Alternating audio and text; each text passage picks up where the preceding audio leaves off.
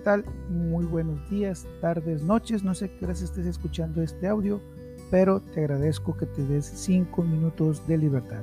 Te saluda tu amigo Chuy Espinosa. Comenzamos. Hoy comencé a limpiar mi estudio, mi habitación, mi closet. Una vieja costumbre que tengo por que va a terminar el año me gusta deshacerme de algunas cosas que ya no me son útiles, de cosas que ya no uso, de cosas de ropa que quizás ya no me queda, de cosas que tengo de más.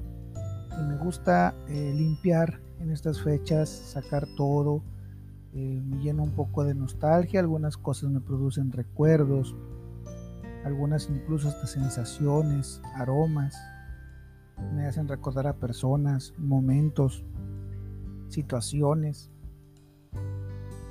Incluso hay cosas que me hacen recordar cosas. No sé si te ha pasado que a veces dices, ah, esto era de aquella otra cosa que tenía y que esto no lo encontraba en su momento.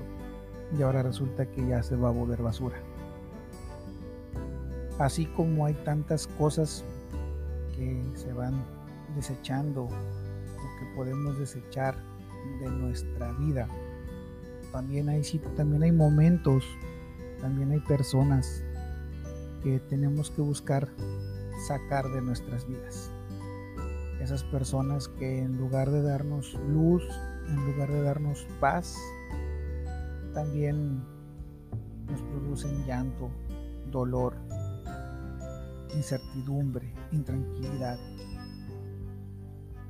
Si tú como yo tienes la costumbre cada fin de año haces una limpieza de tu habitación, de tu closet. También te invito a que hagas una limpieza interior. Descubre esos sentimientos que no te dejan nada. Descubre esas personas que no te aportan nada. Y te invito a que también cierres ciclos. No solamente limpies tu casa. Cierra ciclos. Aprovecha estos, estas últimas escasas horas antes de que se acabe el 2020 y cierre sus ciclos. Que el 2021, que el 2021 te tome limpio, sano, con otra energía, con paz y con calma. Estamos a punto de terminar el año, a escasas horas de gritar feliz año nuevo y emocionarnos y desear cosas nuevas y hacer el brindis y estar con nuestras familias y nuestros seres queridos y, y alegrarnos por un año nuevo más, una esperanza de un año mejor. Así que te invito a que este año también desees cerrar ciclos. Y no solamente lo desees o te lo propongas, sino que lo hagas. Que cierres esos ciclos. Y no solamente hablo de personas, hablo de hábitos, Hábitos como comer mal, hábitos como no hacer ejercicio, nos tienen en un círculo vicioso, en un ciclo que no nos deja avanzar. Así que te invito que cualquiera que sea el ciclo que tengas que cerrar, lo cierres este año.